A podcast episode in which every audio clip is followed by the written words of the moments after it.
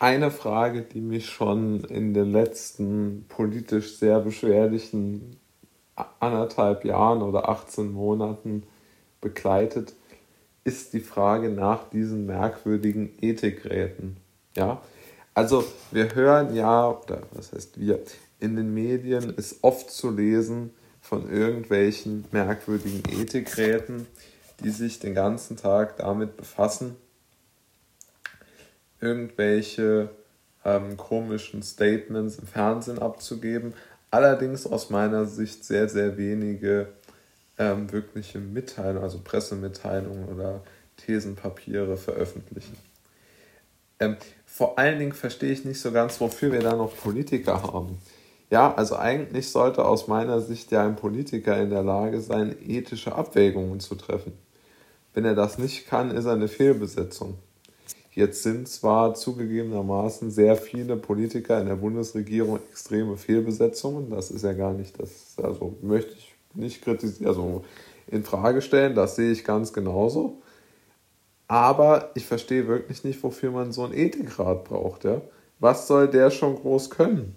Also, der hat kein politisches Mandat. Er ist überhaupt nicht irgendwo ausgeglichen oder politisch neutral, sondern extrem links, Zeitgeist und eigentlich mach, äh, könnten die auch Plakate hochhalten, wählt Baerbock, ja. Und äh, ja, da gibt es eigentlich nichts besonders Gutes dran äh, äh, zu finden. Und vor allen Dingen haben die auch so eine, so eine moralische Überheblichkeit auch noch, die sie dann komplett äh, ins Aus schießt. Jetzt kann man natürlich entgegnen, die haben eine entgegengesetzte Meinung als ich. Das stimmt auch, bin ja auch stolz drauf, dass ich noch eine eigene Meinung habe äh, oder eine andere Meinung, besser gesagt, als diese komischen Ethikrat-Mitglieder. Äh, ja.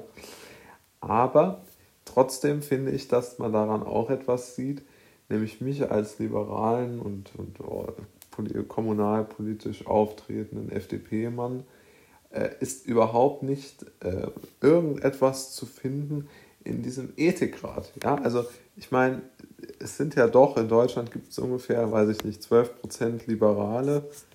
Wieso werden die nicht äh, dort vertreten? Sondern wir sehen nur noch komische, ähm, äh, also von, von irgendeiner ja, so de definierten öffentlichen Stelle eine, ähm, eine, eine ethische Vorgabe. Ich finde das Wahnsinn. Und vor allen Dingen ist es ja nicht so, dass die in irgendeiner Art und Weise äh, etwas, etwas Produktives beitragen, sondern die heizen im Grunde genommen nur die Stimmung immer noch mehr an in die Richtung, in die die Mehrheit der Politiker der Bundesregierung und der Ministerpräsidenten, äh, äh, die die Stimmung im Land haben will.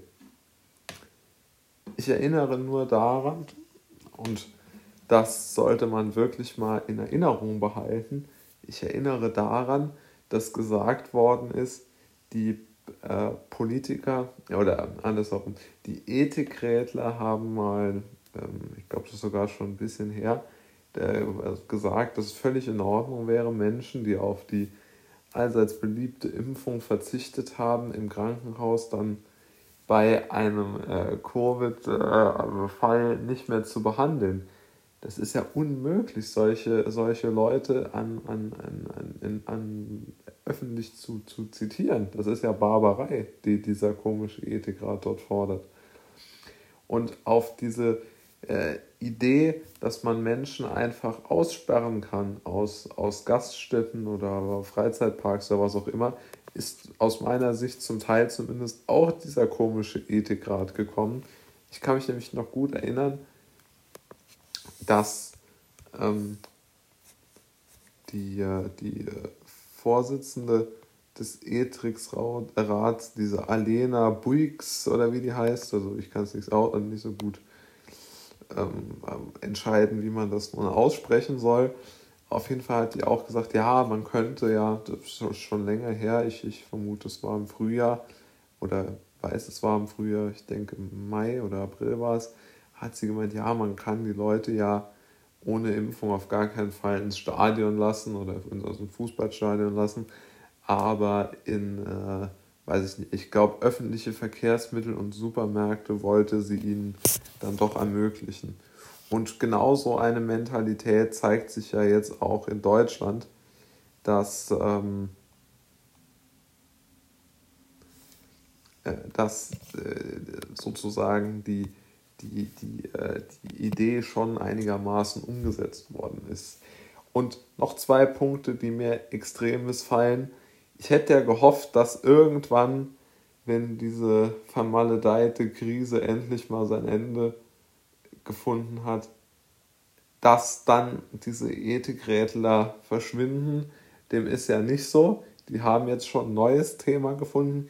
Jetzt versuchen sie in die zu erklären, dass Ernährung jetzt auch keine individuelle Entscheidung mehr ist.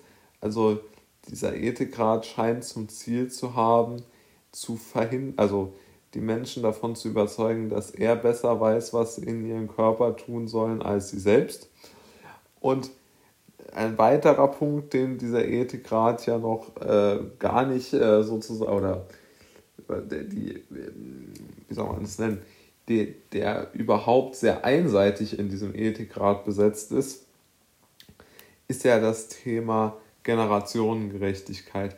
Die beziehen nämlich das Thema Generationengerechtigkeit einzig und allein auf das Thema Klima, weil was aus ihrer Sicht sehr, sehr wichtig ist und weil man da auch gut sich äh, irgendwo Wortschaum äh, produzierend öffentlich positionieren kann.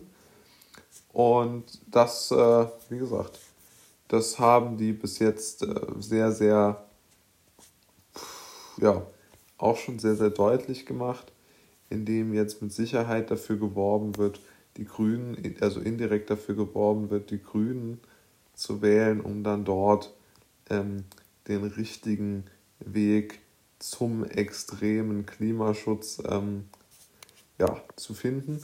Das sehen die ja als, Haupt, äh, als Hauptproblem an, nicht etwa das völlig marode Rentensystem, die extreme Inflation, hohe äh, Probleme in der Schuldenunion, die jetzt Merkel und von der Leyen vor allen Dingen zuzuschreiben sind, also die ganzen Katastrophen, die, die diese Bundesregierung der jungen Bevölkerung eingebrockt hat, werden von diesem äh, schrecklichen Ethikrat nun überhaupt nicht thematisiert.